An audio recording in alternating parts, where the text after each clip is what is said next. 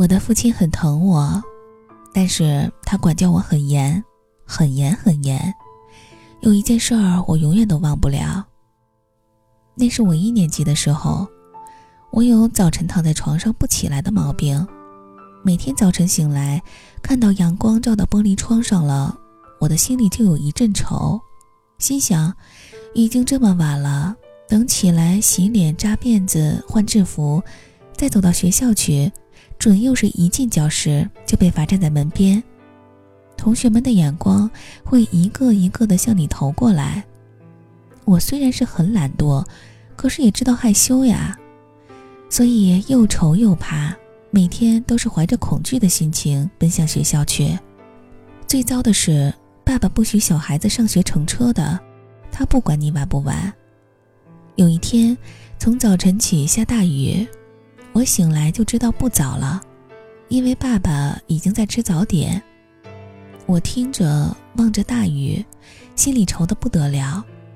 我上学不但要迟到了，而且还要被妈妈逼着穿上肥大的夹袄。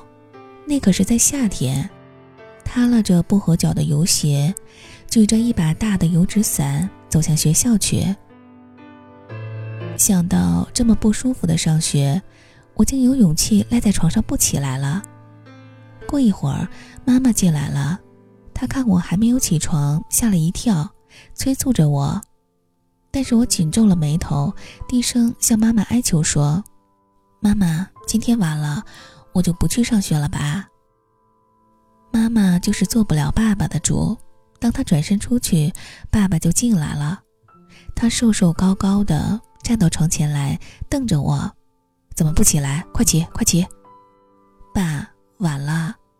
我硬着头皮说：“晚了也得去，怎么可以逃学呢？”起。一个字的命令最可怕。但是我怎么了？居然有勇气不挪窝。爸爸气急了，一下子把我从床上拖起来，我的眼泪就流出来了。爸爸左看右看，结果从桌上抄起鸡毛掸子倒转过来，我挨打了。外面的雨声混合着我的哭声，最后，我是一只狼狈的小狗，被宋妈抱上了洋车。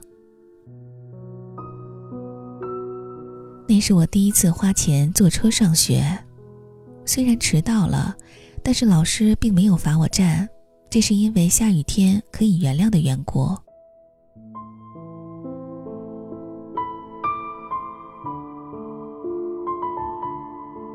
老师叫我们先静默再读书，坐直身子，手背在身后，闭上眼睛，静静的想五分钟。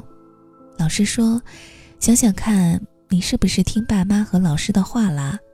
昨天的功课有没有做好？今天功课全带来了吗？早晨跟爸妈有礼貌的道别了吗？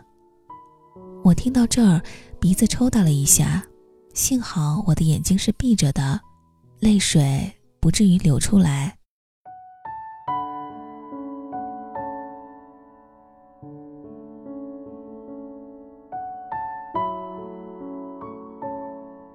静默之中，我的肩头被拍了一下，急忙的睁开了眼。原来是老师站在我的位子边，他用眼神告诉我，叫我向教室的窗外看去。我猛一转头，是爸爸那瘦高的影子。我刚安静下来的心又害怕起来了。爸爸点头示意，招我出去。我看看老师，征求他的同意。老师也微笑的点点头，表示答应我出去。我走出了教室，站在爸爸面前。爸爸没说什么，打开了手中的包，拿出来的是我的花夹袄。他递给我，看着我穿上，又拿出两个铜板来给我。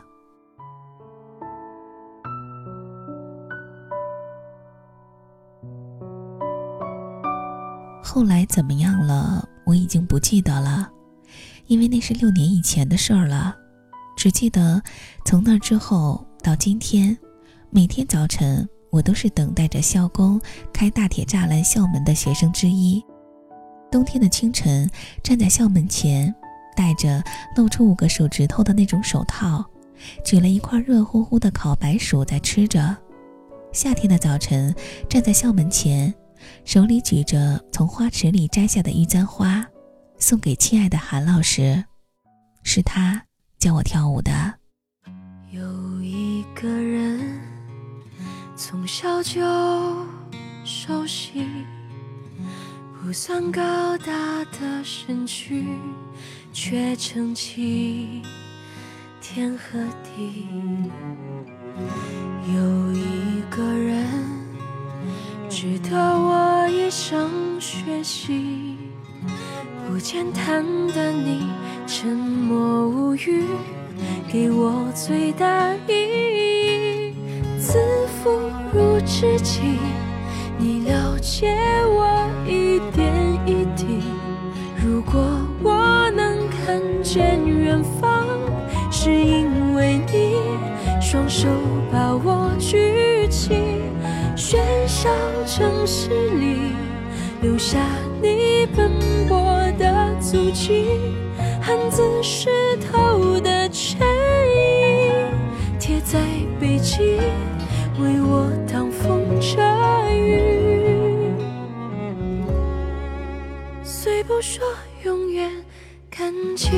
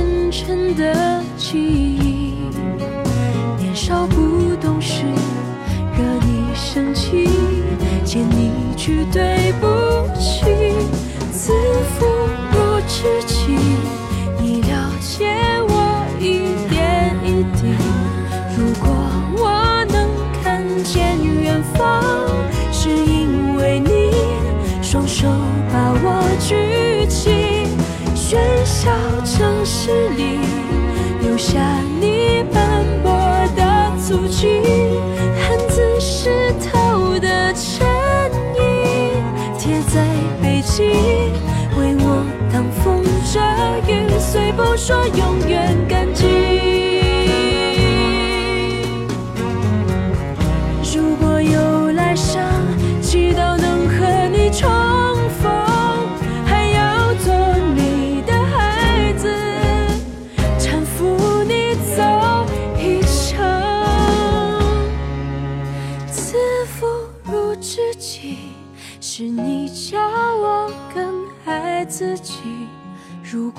我能看见远方，是因为你双手把我托起。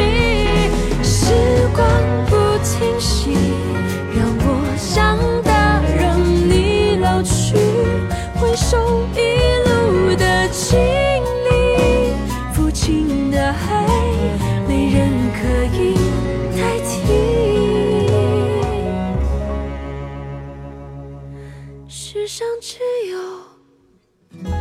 一个你。